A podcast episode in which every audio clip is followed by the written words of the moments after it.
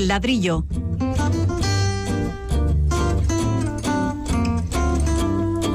El programa divulgativo de Radio Vitoria dedicado a la arquitectura y el urbanismo.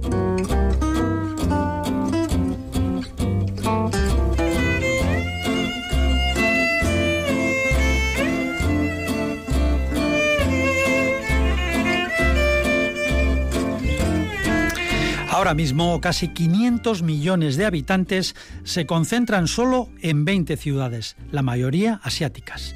Tokio tiene 37 millones, Delhi en India 31 millones. Millones de personas siguen llegando del campo. ¿Cómo abordar este ingente reto? ¿Tiene solución?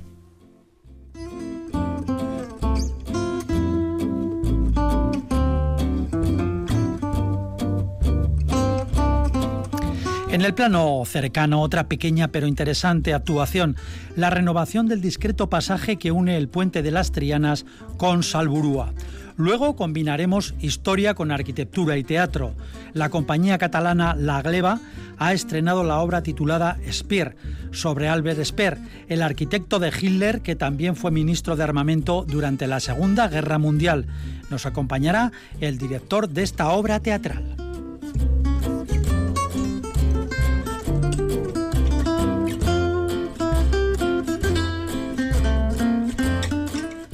Los colaboradores habituales del ladrillo ya están listos para otro programa. Pablo Carretón, bienvenido. buenas. Fernando Bajo, de nuevo, un saludo. Muy buenas. De la realización técnica se encarga Irene Martínez. En el micro, Paco Valderrama. Las preguntas y propuestas para el ladrillo nos llegan a través del correo electrónico el ladrillo.eitv.eus y el WhatsApp de Radio Vitoria 656-787-189 y sepan que pueden descargar las nuevas aplicaciones de EITV.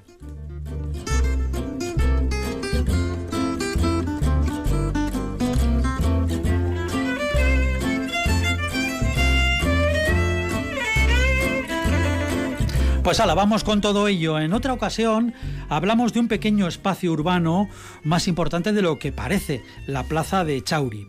Hoy otro lugar modesto y no muy conocido de Vitoria-Gasteiz, el pasaje peatonal que une el puente de las Trianas con Salburúa. Tiene a un lado pabellones industriales y almacenes, y al otro las vías del tren. Estaba en muy mal estado y ha sido reparado. Coincide que en esta ocasión, como en el caso de la plaza citado, Coincide que el ayuntamiento ha atendido las propuestas de los vecinos a través de ese programa de participación denominado Obetus, que por cierto está en fase de aceptar nuevos planes vecinales. Tienen tiempo si quieren proponer algo. Vamos a comenzar hablando de este asunto local. Fernando. Bueno, yo creo que en esta recuperación de, espacios un tanto olvidados es precisamente en donde se puede hacer una gran labor, ¿no? porque siempre estamos acostumbrados a que nuestros representantes eh, pues eh, tengan grandes gestos ¿no? y, grandes programas y grandes inversiones ¿no? y grandes actuaciones que después vemos que pues no suelen llegar o que lo hacen de forma muy complicada. ¿no? Y en este momento que, bueno, que todos estamos con el presupuesto más ajustado, ese precisamente fijarse en las cosas pequeñas que no son un gran desembolso y sin embargo sí dan un gran servicio a los ciudadanos, pues son verdaderamente las que habría que incidir, ¿no? O sea, es un poco lo de los pequeños gestos cuentan, que parece que lo habíamos olvidado. Pues yo creo que estos pequeños gestos son los que realmente sin duda, vamos a decir, van a hacer la vida mucho más feliz a mucha gente que pasea por allí. Sí, hablabas de inversión, pues son aproximadamente unos algo más de 100.000 euros. Eh, se han arreglado escaleras, en fin, se ha quitado toda la eh, em, los matojos que había por allí, toda la nuevas, sí, nuevas, acuerdos. Sí, es una pequeña intervención que, es importante resaltar que esa iniciativa de los ciudadanos son los que viven y utilizan la ciudad y se desplazan de un barrio a otro, etcétera, y ven cómo ese, ese tramo, ese tramo paralelo al ferrocarril, entre casi el puente de las Trianas, porque no llega, es la calle José María Parraguirre, eh, eh, hay un tramo que todavía yo creo que lo tienen que hacer, pero el resto, el resto creo que, tiene, tiene calidad peatonal. Eh, yo lo estuve visitando el otro día y tiene bastante gente que lo utiliza, bicicletas, gente andando. Es una pena que todavía temporalmente no se puede utilizar el puente peatonal que une la calle de los astrónomos con, con la parte sur de Salburúa. Sí, esta es la pasarela. La pasarela, la pasarela sobre el tren. Esa, pasarela que está y va para largo, parece, ese problema. Está, está completamente condenada a su paso, pues porque tendrá algún problema estructural, etcétera. Sí, ha habido grietas y algunas pero, Pero sí que, que, está bien que se ha acertado ese paso, porque de lo contrario, la gente de Adurzo de San Cristóbal, para ir a Salburú, a sur, como diríamos, o bien tenía que pasar el puente de las Trianas, atravesar todo Santa Lucía, por ejemplo, o si no, eh, vamos, que era un recorrido bastante largo, y si no, tendría que ir por el sur, por la zona de esmaltaciones, otra vez a, dar una vuelta bastante considerable. Con esta actuación, que, creo que es una cirugía urbana que, ha mejorado la calidad, pues yo creo que ha sido un acierto. ¿eh? un acierto. Sí, porque es un paseo muy, muy agradable, es una cosa muy sencillita además, porque está, en el puente de las Trianas y te encuentras ya de repente en, en Salburúa pues sin, muchos problemas. ¿eh? le falta la conexión entre una curva que tiene la calle para Aguirre eh, hasta el puente de las Trianas. Le quedan ahí 100 metros que todavía yo creo que tienen suficiente espacio para. Podrías anchar esa acera, sí, sí, sí, hacer el acuerdo. Ese tramo que, lo tienen un poco. Sí, hemos ido también a, mirarlo, lógicamente, antes de hablar de, ello. Y, pero mm, es un poco como una, un, paseo o un pequeño paseo eh, como para iniciados. Es decir, hay que saberlo, hay que conocer que por ahí puedes llegar a Salburúa de una forma muy agradable. Hay que descubrir pero lo interesante es eh, tener todavía esos espacios que están en el centro de la ciudad, que son casi como una sorpresa, ¿no? Y que habría que descubrirlos. Sí, sí, tiene, vamos, a corta recorridos, es muy agradable y es que te saca la ciudad, te saca las neveras, por ejemplo, ¿no? A toda la zona de las neveras y es que estás, eh, no, la verdad es que un acierto. Sí, además vas, paseando, pues eso, entre, es, muy agradable ahora como lo han dejado, antes había unas escaleras que había que bajar, subirlas, todo eso lo han tapado. Y eh, vas entre, bueno, pues entre pabellones industriales, al otro lado de las vías, pero bueno, el paseo es muy, muy cómodo, muy y de repente, plaf, te encuentras ahí con todo Salburúa, se te abre como una especie de escenario, ¿no? Mientras llega el soterramiento, yo creo que es una fantástica opción muy útil a muchos ciudadanos. Tenía que tocarlo, tenía que hablar del soterramiento. es que, es que... Eh, por curiosidad, también ese tramo, el tren está en trinchera. ¿Qué pasa en trinchera? Que está en la hondonada, está ahí abajo, ¿no? Entonces la, el perfil de la calle Florida, coincidió con Santa Lucía, está casi a nivel de este paseo que estamos hablando. Sí, sí, sí. Si ese puente... Si lo tapáramos, ¿no? Ese, sí, exactamente. Entonces si, si ni a intervalos podrías unirlo, podrías hacer una, claro, o sea, no solo esa pasarela que ahora está un poco parada por tema estructural, podrías conectarlo y no habría sin ningún, ningún problema, vamos, podrías conectar parte de Santa Lucía con este, con este paseo y con Salburúa, Salburúa Sur. Siempre dando ideas. Bueno, sí, no se podía. Está la trinchera ahí, vamos. Se podía tapar, es una trinchera realmente, ¿no? Sí, lo que ocurre es que, bueno, yo creo que eso está dentro de un proyecto de una envergadura mucho mayor y probablemente además entra ahí, los gáligos y las pendientes y todo eso son ahí entra un jaleo tremendo, claro. Pero visto así, pues si no, lo tapas y tienes ahí un caso. Así como ese tramo de ese trinchera que estamos hablando, porque claro, el paseo de la senda, el paseo... Mm. Claro, está al revés, otra cosa, está en talud, está por la parte está arriba, sí. el puente metálico del paseo de la senda, etcétera, claro, se ha cambiado la, la cota, ¿no? El nivel del ferrocarril y en este caso pues está abajo.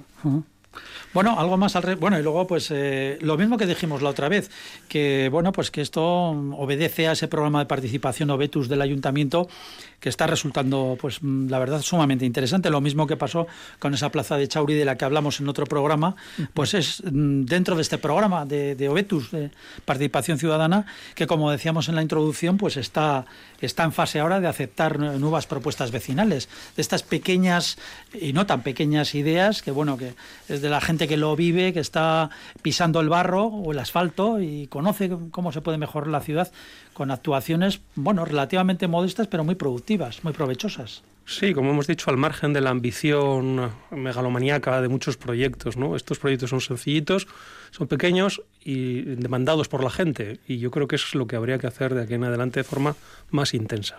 Bueno, pues si conocemos algún otro proyecto de este tipo que se ha terminado, que ya esté hecho y que haya dado bueno, pues estas, estas alegrías sin duda lo tendremos aquí en el ladrillo. Vamos a cambiar de asunto y ahora dejamos el marco local para irnos al más global, al terráqueo. Y es que en la Tierra ahora mismo somos 7.800 millones de personas, 7.800 que se dice poco. Hace unos años, no tantos, en 1975 éramos 4.000 millones. Hemos subido 3.800 millones en poquísimo tiempo, de golpe casi. La cosa demográfica está verdaderamente disparada y así las ciudades crecen sin cesar. Ahora mismo casi 500 millones de personas, 500 millones, viven en solo 20 ciudades. La mayoría de estas ciudades se encuentran en China y en la India. De esas 20, 8 eh, son, de estas 20 más, pobladas, están en, en Asia, en China y en la India, y Tokio también. ¿Alguna cifra? Tokio y alrededores suma 37 millones de habitantes, 37 millones. Delhi, lo que era Nueva Delhi en la India, 31 millones. Shanghái en China roza los 28 millones de vecinos. Luego está Sao Paulo en Brasil y Ciudad de México con casi 22 millones cada uno. Y hay que tener en cuenta además las diferencias socioeconómicas. No es lo mismo vivir en un suburbio de Tokio que en un suburbio de Lagos en Nigeria, que también Lagos en Nigeria roza los 15 millones de, habitantes. Las migraciones en las ciudades no paran de crecer y van a seguir haciéndolo por muchos motivos. No vamos a entrar en ellos, aunque también podemos. ¿no? Es, es algo absolutamente imparable. Pero y aquí es la, pregunta a nuestros urbanistas, ¿es posible gestionar este éxodo planetario hacia las ciudades? Gestionarlo de forma práctica, ¿eh? no solo estamos hablando de estudios, no, porque hay un estudio o algún experimento urbano pequeño que se haya hecho en una ciudad, no, algo que, que sustancialmente se pueda se pueda eh, solucionar? yo creo que no. Yo creo que estamos viviendo un momento de, expansión de las ciudades que, no tiene control. O sea, tú mismo, con las cifras que estás dando y la evolución en el, tiempo, ¿no? en los 10 últimos 20 años, ha sido una evolución eh, con una progresión bestial, como si diríamos. ¿no? Entonces, eh, yo creo que está completamente descontrolado. Eh, quizá puedan ser eh, necesidades de abastecimiento de agua, ¿no? O de saneamiento, estas cosas necesarias en las ciudades. Bueno, muchas de estas ciudades que no las que hemos citado, bueno, algunas de las que hemos citado, el saneamiento, olvídate, en gran parte de, la ciudad, claro. Sí, como estamos aquí pensando, las ciudades haciendo un poco un pequeño esquema del tipo de ciudades, teníamos la ciudad histórica, la ciudad medieval con unos pequeños arrabales que estaban fuera de las murallas, luego aparece la ciudad industrial, que se mantiene en la ciudad antigua con esas periferias industriales de pabellones, de, barrios obreros, y ahora es lo que estás comentando, ¿no? Entonces, en estas, estas megalópolis desaparece la ciudad, la periferia ya no tiene control y, y el perímetro de estas ciudades se, ha, se ha, desaparecido y entonces es creo que es un descontrol que, que, que, es muy difícil. Es imposible gestionar. ¿eh? Es imposible gestionar. yo creo que es muy difícil o casi imposible porque continuamente está llegando gente, está llegando gente y no, y no hay unas provisiones. Bueno, que, eh, hablar de urbanismo es eh, una entelequia, ¿no? O sea, no, tiene sentido. Es el día a día, la gente llega y coloniza y y bueno, estos, estos grandes barrios que vemos, ¿no? En, en, Delhi o en, Bombay, etcétera, ¿no? en Chabolas, las ciudades enteras de En el Cairo, entonces...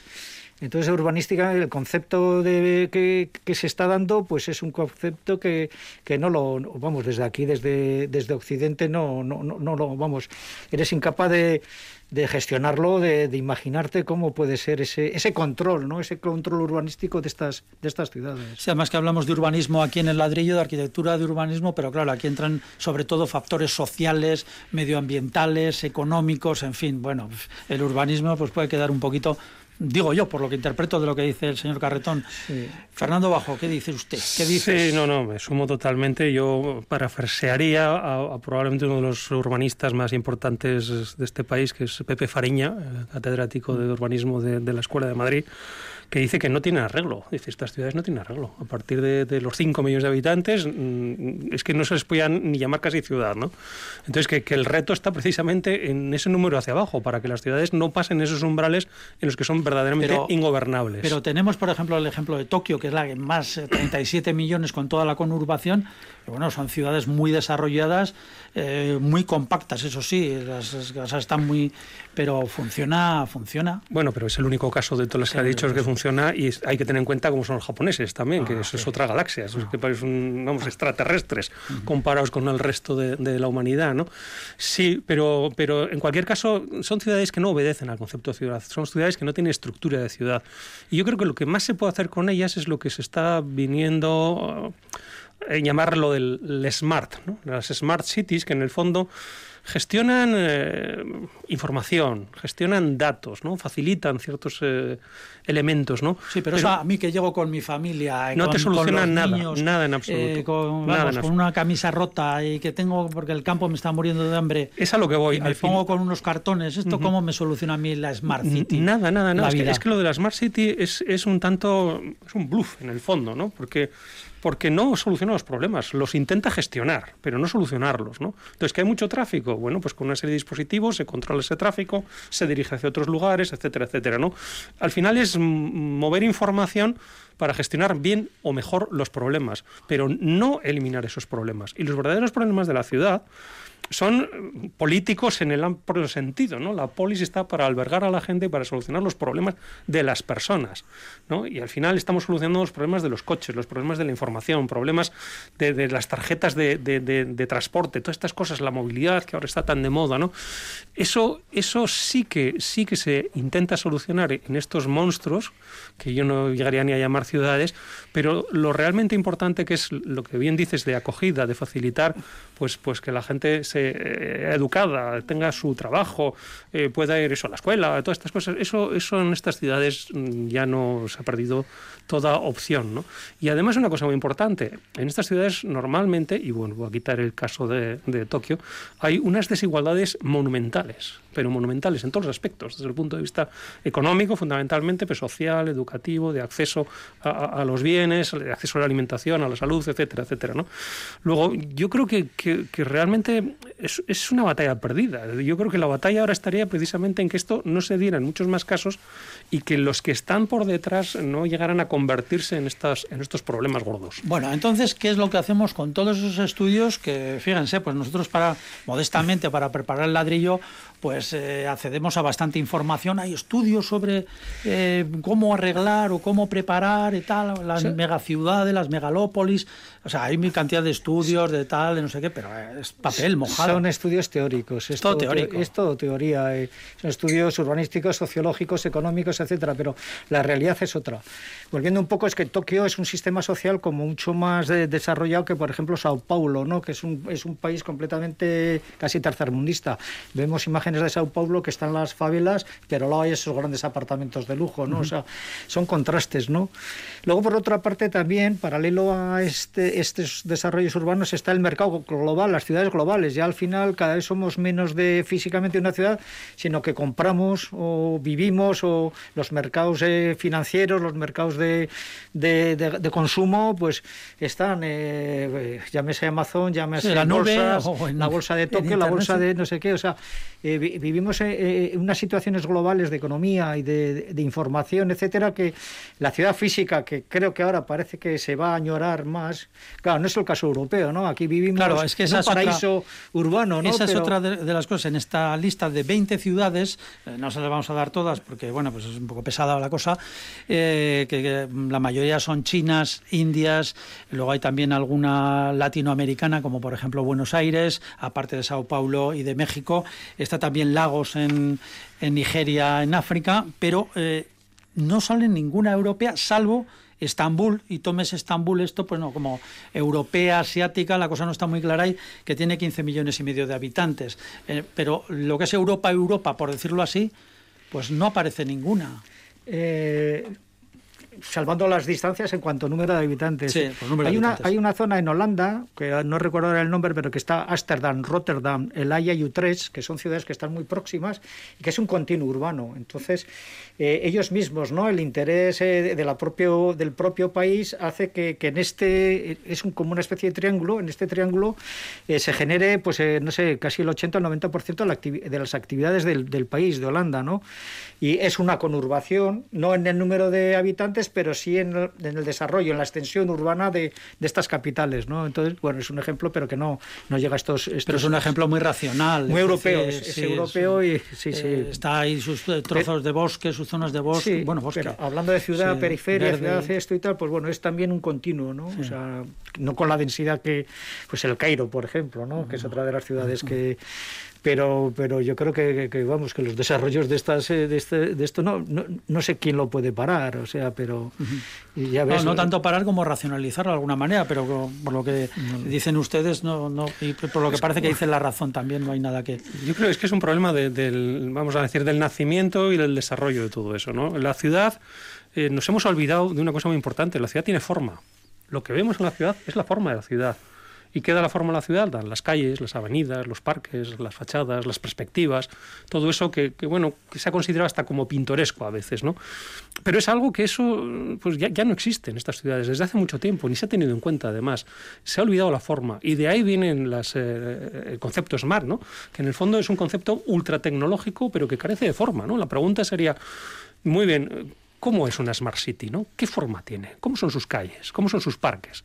¿Qué altura tienen sus edificios? ¿no? Es un poco la pregunta que, estás haciendo, yo creo, Paco. ¿no? Al final, ¿cómo podríamos solucionar este asunto?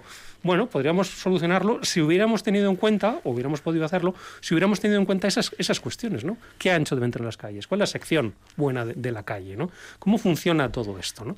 Y eso es lo que se olvidó en un momento y ahora es una especie de magma irreconocible, un galimatías formal que nada tiene que ver con nada y que precisamente causa esta, este, este desastre que es como eso como un volcán ¿no? que se va extendiendo extendiendo extendiendo y, como no hay ningún orden precisamente admite ese montón de gente diaria que llega que son miles de personas de una manera completamente desordenada y por tanto en China por ejemplo lo que se ha hecho durante muchos años es eh, regular los viajes internos de las de las personas que no puedan salir de ciertas zonas o que no pueden ir a las ciudades más grandes. Bueno, ya tenemos, hablando de China, mm, Hong Kong eh, bueno, todavía es un tema político muy complicado, pero Hong Kong, todos hemos visto esas imágenes de las casas, en un piso en el que viven 15 personas, eh, prácticamente en habitáculos que son como, como vamos, nada más que la cama con unos huecos para poner unas bolsas de plástico con la ropa. Es supervivencia, pero claro, eso no es vida ciudadana, eso no es convivencia, que es lo que se da en la ciudad. Pero la gente está dispuesta a eso, para mejorar. Sin duda, sin duda. Sí, para, para, para, intentar un poco regularizar o hacer estos estudios que has comentado, estos estudios teóricos y tal, al final el, técnico, el que los va a realizar, tiene que tener una base, una base de datos de, de, qué habitantes existen, cómo se ha desarrollado esa ciudad. Empezamos mal, porque no se saben los habitantes. Exacto, exacto, eso es. Entonces, eh, quieres hacer un censo de habitantes y no lo puedes hacer un censo de viviendas, cuáles son las viviendas que hay, los censos, los censos para tener esos datos, para poder, en, eh, si puedes, el, hacer esos desarrollos o controlarlos. Pero, pero es como es imposible hacer esos censos. Claro, porque a ver cómo lo, haces, cómo lo haces en, un eh, bidonville de estos de, chabolas de lata, ¿no? que, tiene kilómetros y kilómetros. No tienes censo ni de viviendas ni de número de habitantes, cada día está cambiando el número de nacimientos, de muertos gente que viene, gente que va, o sea, mm, eh, con, los, con las eh, herramientas eh, urbanas que tradicionalmente utilizamos en Europa, las puedes dejar en un cajón porque aquello es otra, aquello es otra manera de... Y entonces Europa, ¿por qué se salva, digamos, entre comillas, de esta porque yo creo, que ha habido más tradición, ¿no? Tiene más historia, son 20 años de historia, han ido evolucionando, lo que te comentaba igual al principio, esa ciudad medieval, la ciudad industrial. 20, 2000 quiere decir. 2000 años de sí, 20 siglos. bueno, perdón, perdón. Y, estas otras pues son de repente son que, explotan, que estallan, que de repente estratégicamente son interesantes para, para un mercado igual local que de repente pues trasciende y, ese mercado pues en Sao Paulo o en el Cairo eh, se hace, el mercado marca, marca los desarrollos urbanos. Y claro, esto esta, esta inmigración que antes no existía, pues figúrate, eh, ha desbordado todas estas capitales que hemos comentado. Yo creo que lo que falta realmente, y lo que hay en Europa o ha habido hasta, hasta ahora, ¿no? es la cultura del plan. ¿no? Eh, y creo que es un concepto muy importante porque eh, la ciudad obedece a un plan, a un planeamiento. ¿no? Desde, desde las primeras ciudades de la historia había una traza una traza que de alguna manera pues era como la espina vertebral donde había que ubicar pues las eh, viviendas, donde había que ubicar los equipamientos, los espacios públicos, etcétera, ¿no? Esa cultura del plan es, es puramente europea, vamos, indoeuropea diría yo, pero es algo que, realmente se ha perdido. ¿no? Incluso en el mundo anglosajón, en Estados Unidos, la cultura del plan es simplemente una serie de calles perpendiculares y autopistas que ordenan eh, el territorio, pero poco más. ¿no? Da igual que sea eh, el territorio en estados, que, en condados, que en ciudades. ¿no? La ordenación es siempre la misma. ¿no? Pero ya cuando vamos a África, Asia, esa cultura del plan, sinceramente, ya es que no ha existido. La cultura del plan aplicada a la ciudad es algo que, desconocen y que realmente no lo han aplicado. Entonces es muy difícil obtener ciudades sin esa cultura del plan, o por lo menos ciudades como nosotros lo pensamos. Sí, yo, pienso que en, estas grandes en estas grandes ciudades eh, la referencia que pueden tener es a través de distritos o grandes grandes distritos, ¿no? El tío que vive en una ciudad de 20 millones, manchas, por decirlo así, ¿no? Manchas que tienes unas referencias que puede ser un puente o puede ser eh, el edificio de correos o puede ser la fábrica de lana que estaba allí, o sea, las referencias son son hitos hitos puntuales que se han quedado ahí y son sus referencias y esos hitos los conocen esos 5 millones de habitantes o 3 millones de habitantes que están viviendo en ese distrito, porque los otros 17 millones tendrán otras referencias. Sí, pero, pero estos pequeños, eh, estas manchas, bueno, pequeñas nada, pero tienen su propia vida, su propio sistema de comunicaciones improvisado que, se que funcionan, sus motocarros, sus... De su forma de vivir, hacen su, forma, hacen su, ciudad, además, independiente. Se autoabastecen y se auto... Regulan, eh, sí. Viven en, eso, en esos distritos, sin mm. conocer lo que pasa a 50 kilómetros, que son estas dimensiones que tienen estas ciudades. ¿no? Bueno, pues muy interesante el tema. Vamos a seguir porque esto sin duda dará, dará pie para nuevas, nuevos espacios dentro del ladrillo, las gigantescas ciudades que no paran y no paran de crecer. Como decíamos, 500 millones de personas solo en 20 ciudades del mundo y que somos ahora mismo 7.800 millones de personas. Una curiosidad, nada, un dato. En el año 1, el año 1 después de Cristo, Imperio Romano y todo esto, al año 1, éramos en la Tierra 200 millones de habitantes, solo 200 millones. Ahora 7.800.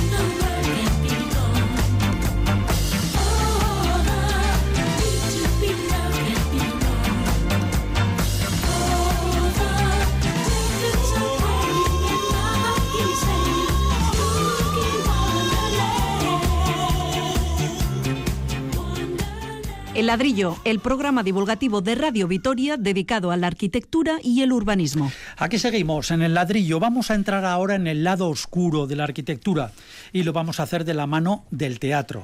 Pero antes conozcamos a qué nos referimos. Hablamos de Albert Speer, el arquitecto de Hitler. Albert Speer, el arquitecto de Hitler, nació en 1905 en Mannheim, en el seno de una rica familia. En 1930, en pleno desarrollo profesional, quedó fascinado por el nazismo. Tras encargarse de los escenarios de varias ceremonias multitudinarias nazis, incluido el estadio para las concentraciones de masas de Nuremberg, remodeló la Cancillería del Reich y entró en el grupo de íntimos de Hitler con el que diseñó la nueva Berlín, la capital mundial Germania. Ambos mantuvieron hasta el final una estrecha amistad envidiada por otros jerarcas del partido. En plena guerra fue nombrado ministro de Armamento y su eficacia fue legendaria. A pesar de los tremendos bombardeos aliados, las fábricas reconstruidas y trasladadas, muchas subterráneas, nunca dejaron de producir masivamente tanques, aviones y cohetes. Claro que contaba con cientos de miles de trabajadores esclavos. Muchos murieron de agotamiento y hambre. Con la derrota, Speer fue juzgado junto a la cúpula nazi en los juicios de Nuremberg. Renegó de Hitler, se declaró inocente y dijo como casi todos, que no sabía nada de los campos de exterminio. Se libró de la horca por los pelos. De todas formas, fue condenado a 20 años por crímenes contra la humanidad. Cuando salió de la cárcel, en 1961, se dedicó a limpiar su imagen. Se convirtió en una figura mediática, publicó unas memorias de gran éxito donde proclamaba su inocencia, hizo una fortuna y falleció en Londres en 1981. Albert Esper, eh, Fernando, eh, ¿qué puede decir añadir a esta sucinta biografía? Bueno, está muy bien la biografía. Sí, la verdad es que eh, Esper es un personaje ambiguo, ¿no? Porque tendemos a juzgar como persona, evidentemente, ¿no? Por haber sido del régimen y haber sido un nacionalsocialista de los más afamados, ¿no? Y mm, tendemos a olvidar eh, su valía como arquitecto, ¿no? que muchas veces eh, se confunden las dos cosas. ¿no? Ha pasado con otros muchos artistas a lo largo de la historia que por sus ideas políticas eh, pues han pesado más, ¿no? quizá que su labor artística. yo creo que Albert Speer no era un arquitecto brillante, pero sí era un gestor fantástico y sobre todo dejaba hacer a su equipo de arquitectos de forma además continua, ¿no? y, él se dedicaba a enfocar, a dirigir y sobre todo a replantear bien las construcciones que hacía y hacerlas en plazo y con el precio que decía. Luego, desde ese punto de vista, es, un personaje eh, muy interesante, y es un personaje muy interesante que fíjate que todavía eh, seguimos hablando de él, que se han escrito unas cuantas monografías, pero libros impresionantes de su obra, y que sin embargo todavía no somos capaces de, de ponerlo en un sitio adecuado. ¿no? ¿Qué era? O quién era realmente Albert Speer, ¿no? Un personaje camaleónico y por eso fascinante. Pablo. Bueno, de, entrada quiero decir que Esper, eh, como la obra, como Fausto, vende su alma al diablo, en este caso vende su alma a Hitler, ¿no? Yo creo que todo arquitecto haría eso también. ya, ya, pero bueno. no somos ningún ejemplo. A, ver si van a acabar en Nuremberg ustedes con, la soga cercana, ¿eh? Él vende su alma, su alma de arquitecto y dice, bueno, yo para ser un gran arquitecto haciendo estas obras tan colosales, le vende el alma al diablo, el diablo es Hitler. Entonces, Hitler además tenía mucha debilidad porque había estudiado arquitectura, incluso hacía pintura pinturas arquitectónicas y hace una simbiosis entre los dos, Hitler y Speer. Claro, Speer acaba, acaba donde acaba, ¿no? Acaba condenado a punto de, de ir a la horca, etcétera, ¿no? Entonces, como el doctor Fausto. Eh, también es un personaje como arquitecto que tiene dos, dos, tipos de arquitectura. Un poco la que ha comentado eh, Fernando, que es la arquitectura de la exaltación, esas magníficas arquitecturas que todos conocemos, pero luego tiene la arquitectura de la, de la exterminación. ¿no? Este es el responsable de todo del campo de concentración de, de, Auschwitz, de 300 pabellones, de crematorios, de cámaras de gas. Pero no, sabía nada. No, no, no, no, entre comillas no sabía, pero eh, bajaban de su, de su... Él era el jefe de, todas, de todas estas arquitecturas. Entonces, eh, y por otra parte, eh, son desde el año 31, 32 que conoce, o 33 que conoce a Hitler hasta el 45. Son como 12 años con una especie de, de desarrollos de proyectos y de esa arquitectura y esa vida tan, tan, tan, tan bestial, ¿no? Que, que, bueno, que hace al personaje como muy singular, porque de repente, de la noche a la mañana, tiene todos los medios para hacer, eh, pues, Germania o Nuremberg o la Cancillería, etcétera. Fíjate que es un personaje curioso porque llega por casualidad a, todo esto, ¿no? El, arquitecto de Hitler era otro y, murió y tuvo la oportunidad de estar en el sitio adecuado en el momento adecuado. Tenía muchos competidores, no lo olvidemos. Entre ellos el nuestro querido Mies van der Rohe, que intentó por todos los medios ser lo que fue Speer, el arquitecto del Tercer Reich. Ah, Como no lo Mies consiguió, van der Rohe. Mies van der Rohe Todos tenemos un pasado. Por eso digo, y un precio, ¿no? Entonces, vamos, era, era, fue un arquitecto que realmente, sin ser tan afamado como otros, consiguió hacerse el hueco ese de Fausto que otros no consiguieron. Bueno, decíamos que la figura de Speer eh, nos guía, nos guía hacia esa figura al teatro. En Barcelona, en el Teatro La Gleba, se ha estrenado hace muy poquito la obra titulada solo con el nombre, Speer. El director es Ramón Simó. Ramón Simó, buenas tardes. Hola, buenas tardes. Bueno, ¿qué tiene este personaje de atractivo para una obra teatral? Bueno, tiene muchísimas cosas, algunas de ellas ya las habéis comentado vosotros, y otras hay mm, ese personaje fascinante que sin ser, como comentabais, un gran arquitecto, se hizo o consiguió ser, o lo que podía haber sido el arquitecto más importante del mundo, pero no por lo bueno de sus proyectos, sino por lo imponente de sus proyectos. ¿no? Es decir, es un hombre al que le gustaba sobre todo la desproporción, entre otras cosas, y esa desproporción como, de alguna manera, como exaltación del poder máximo, en principio, de Hitler. en principio de Hitler y en principio del pueblo, porque no recordemos eh, su, su, proyecto más magnífico y más maravilloso era precisamente la Volksbühne, es decir, el Palacio del Pueblo.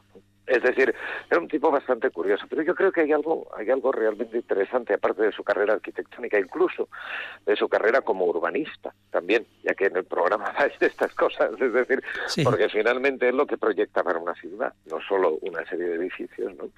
Y es, por ejemplo, fantástico ver el orden con el que organizaba esta ciudad, es decir, dónde ponía cada uno de los elementos de esa gran ciudad Germania y por qué. Y claro, todo era el camino de la exaltación al poder. Es lo que le más preocupaba, lo que más le preocupaba es que la gente cuando entrara en, en Berlín por la estación del sur, pues tuviera la visión de entrar en, en, el espacio más maravilloso jamás visto, que culminaba en la exaltación del poder del Führer y del poder del pueblo, evidentemente encarnado en el Führer. hay otro aspecto muy divertido, que es eh, y que lo hace, como decías tú, personaje interesante. Aparte de ser arquitecto, aparte de ser eh, un gran mentiroso, es un gran constructor de mitos. Él invierte los 20 años que está en la cárcel de Spandau encerrado, con Rudolf Hess, que fue el último, digamos, uh, él, él, aprovecha esos 20 años, los aprovecha para generar y para crear un mito. Es decir, que la verdad es que su gran creación, la gran creación de su vida no es Germania, la gran creación de su vida no es la arquitectura, la gran creación de su vida es su propio personaje. Él consigue convencer a todo el mundo de que es el nazi bueno. que es el único, casi el único nazi bueno, ¿no? Y lo más divertido es que se lo compran y que se pasa unos cuantos años hasta que no se descubrió su verdadera vinculación con el nazismo, que ya sé, evidentemente no sé qué se sospechara, es que todo el mundo lo tenía muy claro, pero claro, los datos, la verdad, los documentos no aparecen hasta el año 2007. Sí, además dan la impresión, dan la impresión de que el personaje es tan fascinante que no queremos estropearlo con diciendo vamos a descubrir que verdaderamente era nazi hasta el tuétano, ¿no? Bueno, vamos hasta el tuétano y que eso, vamos a ver, hay momentos en el texto de Esther Vilar donde esto se explica francamente bien. Es decir, y se explica porque el tío, el hombre se esconde bajo esa fachada de gestor que comentabais vosotros, evidentemente, hay un, ejemplo en la obra muy divertido, que es una, historia que cuenta de, un encuentro con una taxista y dice, oiga, dice, yo lo único que hice fue ser, hacer como usted, como la taxista de Hamburgo, ¿no? Y dice, yo es que lo único que he hecho ha sido llevar al pasajero desde el punto A al punto B. ¿Por qué quería llegar al punto B? ¿Qué quería hacer en ese punto B? A mí no importa. claro, claro. Eh, hablando de arquitectos, digamos, oiga, ¿usted qué quiere? Dice, yo quiero una casa fantástica. Dice, bueno, si para hacer esta casa tengo que echar a todo el mundo a la calle, a mí me da igual. O sea, yo te voy a hacer una casa fantástica. Sí, esa. Eh, Ramón, eh, mm, ¿cuál es el argumento así a grandes pinceladas? ¿Qué es lo que ocurre en el escenario sin desvelar nada ahora que está tan de moda el decir, bueno, no, no nos hagan spoiler y estas cosas? Pero bueno. Bueno, no, no haré mucho spoiler, pero un poco sí. Vamos a ver, es un, una, una obra de teatro que es un un encuentro histórico ficticio entre Alberto Speer y un, un pretendido funcionario de la República Democrática Alemana. ¿Qué pretende ese funcionario? Pues pretende hacerle una oferta de parte de Honecker, pretende hacerle una oferta a Speer. Es decir, Speer, tú que eres un gran organizador, ayúdanos a salvar la, República Democrática Alemana, que se va al carajo y que no, podemos sostenerla ni un minuto más. Claro, esto es una propuesta ficticia y es una propuesta que durante todo el rato, prácticamente toda la obra, eh, este pretendido funcionario intenta convencer a Speer para que acepte el trato. Y al final de la obra ya prácticamente Speer acepta y entonces él descubre que mm, eso es mentira, que él no es ningún funcionario, que es simple, simplemente un pobre actor al cual los mm, capitostes del partido le han dicho que haga el favor de tenderla esta trampa a Albert Speer porque lo que quieren es vengarse de él. Ah, y dar a conocer, pues eso, finalmente le dan a conocer una serie de documentos donde también se eh, ya se apunta a su participación en el nazismo, etcétera, etcétera, desde de primera mano. Y todavía en el guion hay una vuelta más, pero eso sí que nos la cuenta. Muy bien, me parece. Por cierto, por cierto, Ramón, eh, ¿vamos a ver Esper en Euskadi? Pues, Acabáis de sí. estrenar, ¿no? Prácticamente. Sí, acabamos de estrenar, el estreno ha ido muy bien y ahora lo que estamos intentando, fíjate que en el- en el- estamos intentando pues ver ya de organizar la gira y esas cosas y vamos a ver si la traducimos al español y ya la podemos hacer en todas partes. Me encantaría hacerla en vasco, pero ahí no llego. Bueno, eh, no- nos apañamos con lo que podamos, pero bueno, la obra tiene, tiene el atractivo, además Esther Vilar, ¿no? Estamos hablando, vamos a presentar Sí, un sí. poco, el, bueno, que nos cuentes un poco en qué se, se basa, en, en qué, en qué texto se basa concretamente la obra teatral. Bueno, la obra es es el texto, el texto es, es un texto de Esther Vilar. Bueno, Esther Vilar es conocida por Sí. una especie de cosas extrañas que escribió en los años 70, que fueron muy polémicas eh, y que hoy en día ya serían prácticamente ilegibles ah, sobre el, bueno, el feminismo, de su postura antifeminista o de feminismo femenino, que decía ella. Una serie de barbaridades que no tienen ningún interés. En cambio, tiene otra serie de cosas producidas mucho más adelante, incluso algunos textos, bastantes textos teatrales, que realmente merecen la pena. Y uno de ellos es Espiaz, que es un texto que ella escribió en 1998 y que la escribió en un momento ella vivía en Barcelona entonces, estaba viviendo en Barcelona y, eh, en ese momento conocí a Pep Monnet, que es el, actor que, ahora mismo está haciendo Espea, y le dio este texto para, para ver si lo podían representar y tal. Bueno, desde el 98 hasta ahora el texto no se había representado en Barcelona. Finalmente ahora ha salido la oportunidad y aquí está. Es un texto que en su momento, en el año 2000, inc- y, present- y dentro de la presentación de una reconstrucción de la maqueta de Germania que se hizo en Berlín, ah, en el año, esto fue en el 2000, decía, o sea, un año y pico después de la caída del muro, ah, se hizo una, una reproducción de la maqueta y se representó este texto ah, en el mismo espacio donde habría sucedido todo y con la reproducción real de la maqueta. Claro, nuestro espectáculo ahí solo reproducimos el Palacio del Pueblo, que suficiente trabajo nos da, porque tuviéramos que hacer todo imposible. Y ese estreno lo protagonizó Klaus Maria Brandauer, Ni más ni menos. es, eh, ni más ni menos, uno de los grandes actores. Y además podéis encontrar, si os interesa la cosa, podéis encontrar por, por internet ahí en YouTube, supongo, un reportaje de cuando se estrenó la pieza en el Teatro Almeida de Londres. Ah, también con Klaus Maria Brandauer y la mm, inestimable presencia de la reina Isabel. Muy bien. Bueno, pues eh, Ramón, muchísimas gracias por haber estado en el ladrillo, habernos hablado de esta obra y de ese personaje tan tan oscuro, tan pero tan fascinante también. Muchísima suerte, que vaya muy bien y desde luego el compromiso es ese. Hay que eso tiene que tiene que rular esa obra, ¿eh? A ver si No se puede quedar solo en Cataluña. Espero que no. Eso es. Muy bien. Ramón Venga. Simó, muchas gracias y mucho éxito. Pues muchas gracias a vosotros. Un abrazo. Un abrazo. Chao. Bueno, bueno, que una obra que dan muchísimas ganas de verlas, por supuesto, y que acaba de estrenarse y a ver si, si podemos verla, pero fíjense, también el teatro tiene que ver con la arquitectura, con estos grandes eh, mitos de la arquitectura y no tan mitos. Por cierto, una pregunta, eh, ¿qué era Germania? Aparte, no, no pasó de maqueta, claro. Germania era, era la capital del mundo, era el sueño que tenía Hitler para demostrar que Berlín era la ciudad más importante del mundo y que el pueblo alemán era el pueblo superior, ¿no? esa raza superior.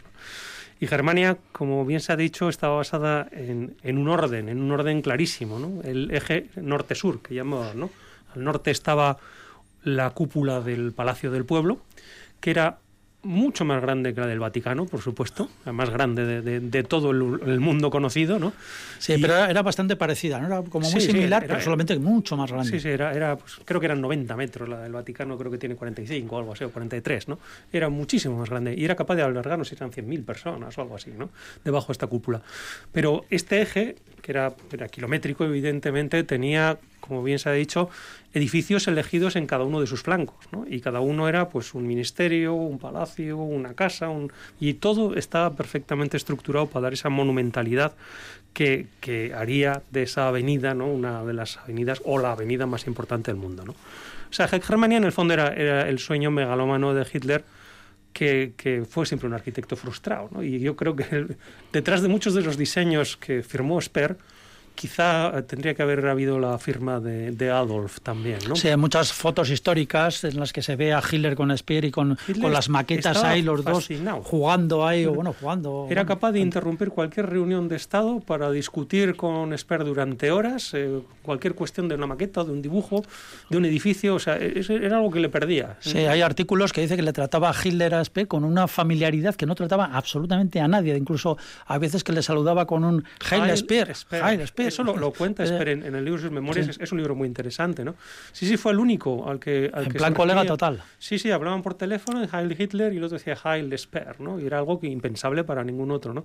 E, eran, eran, eran muy cómplices en ese aspecto, ¿no? Y yo creo que la fascinación por la arquitectura del gran dictador, pues, pues claro, lo aprovechó Speer de una manera estupenda, vamos, le vino muy bien. Bueno, dicen que sí, es esa gran avenida, ¿no? Germania eh, marca como tres, tres zonas principales, ¿no? El Palacio del Pueblo, luego el arco del Gran Arco del Triunfo y luego había una plaza intermedia que era la Plaza de las Cancillerías. Se cuenta que en la visita que hace Hitler a París con Speer, se queda enamorado de los Campos Elíseos, pero bueno, para él los Campos Elíseos era una maqueta, ¿no? Él decía que quería eso, pero pero pero a lo grande, ¿no? Y entonces eh, diseñan diseñan toda esa gran avenida es un poco, salvando las eh, distancias, como Haussmann en París, que empiezan a hacer esas, esas grandes avenidas porque el rey, en este caso Hitler, lo quiere así. Eh, eh, como anécdota, hay una, hay un, hay es curioso porque tienen que derribar cantidad de viviendas, cantidad de viviendas en una zona de lujo de Berlín, etcétera. Y claro, los, los berlineses, los auténticos de, de, alto standing, se quejan, se quejan exactamente porque a ver dónde, dónde los van a reubicar o realojar. Entonces a Esper se le ocurre la maravillosa idea de echar las viviendas a los judíos. Entonces, en el resto de viviendas de judíos que estaban próximos a esa gran avenida, van y empiezan a, echarles a los judíos, a mandarlos, todos sabemos dónde, y entonces esas viviendas vacías iban a realojar esos berlineses que se habían quedado sin casa. Esto todo teórico porque luego llega la guerra y no, y no, y no se hace, ¿no?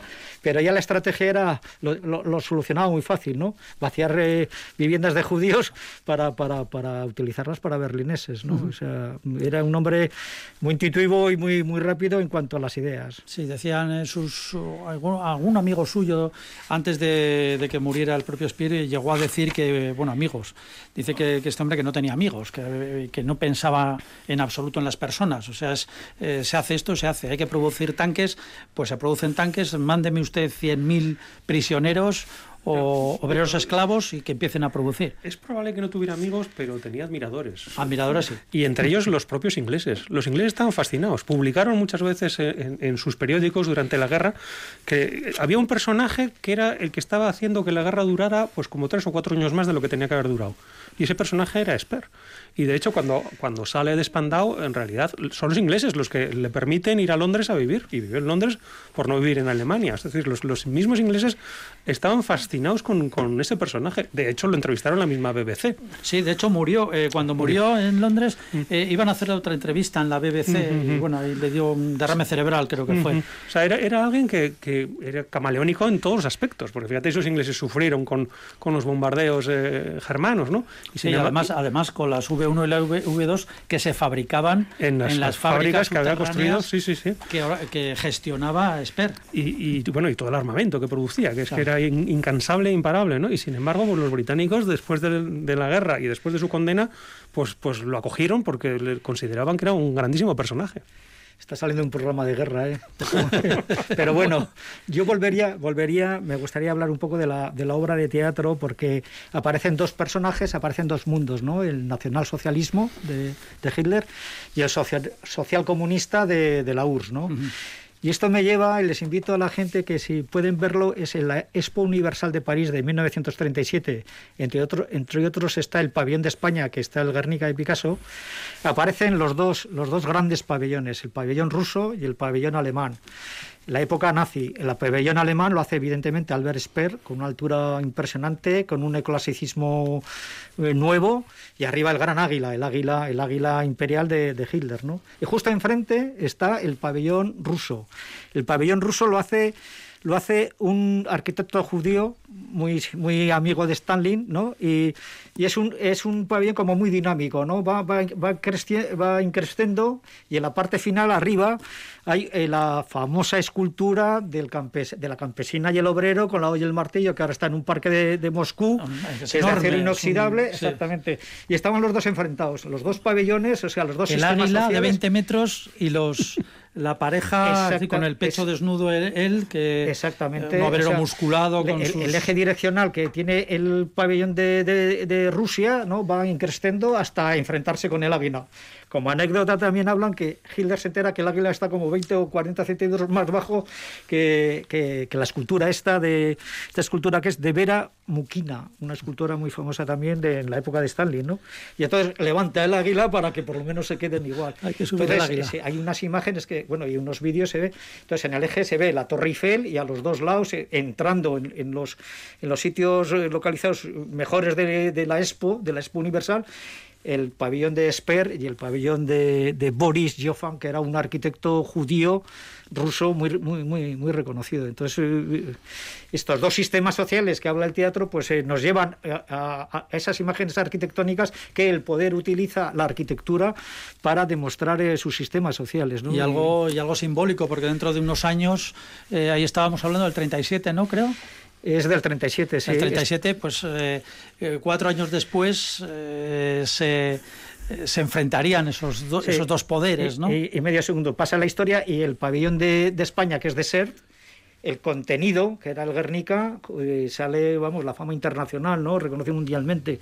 Mientras que en los pabellones eh, de, estos dos países, pues bueno, eran temas, eran esculturas la raza aria, ¿no? La raza de, de la, eh, Hilder, ¿no? Que siempre pregonaba ese, ese tipo de, de esculturas eh, neorrealistas, ¿no? Uh -huh, sí. Y la Picasso, el Guernica es el que... La espectacularidad de estos dos edificios, pero el, el sí, modesto sí. edificio español, pues bueno, es el que se llevó la fama con el Guernica. Yo la verdad, si, si tienen tiempo y entran en internet, pues eh, de verdad eh, merece la pena. Muy bien.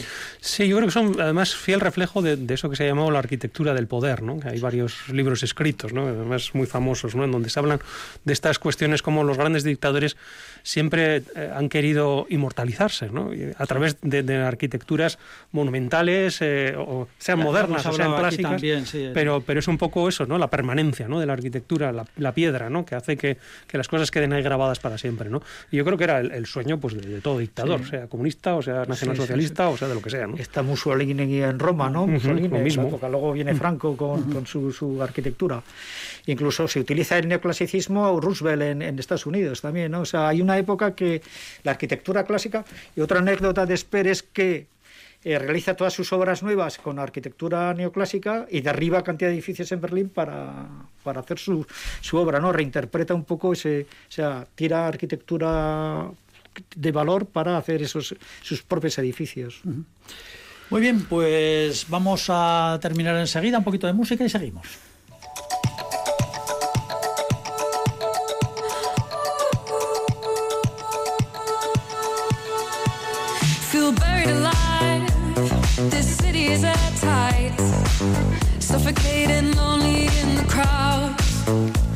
I'm surrounded by all the screens of their lives,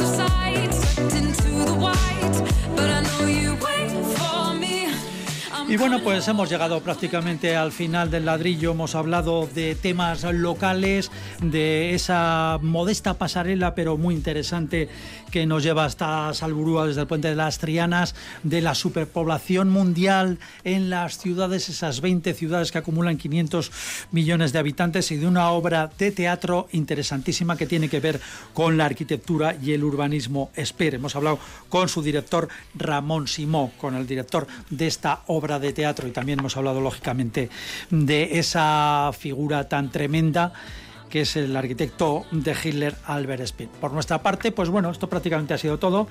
La semana que viene tendremos más cosas. Fernando Bajo, Pablo Carretón, como siempre, muchísimas gracias por haber estado en el ladrillo. a todos ustedes. Mucho gusto. a todos ustedes también, muchísimas gracias por habernos escuchado. Esperemos que hayan pasado un buen rato y sigan aquí con nosotros en Radio Vitoria.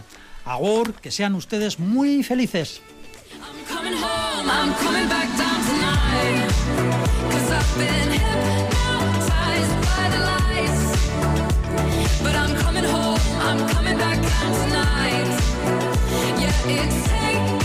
Time to realize,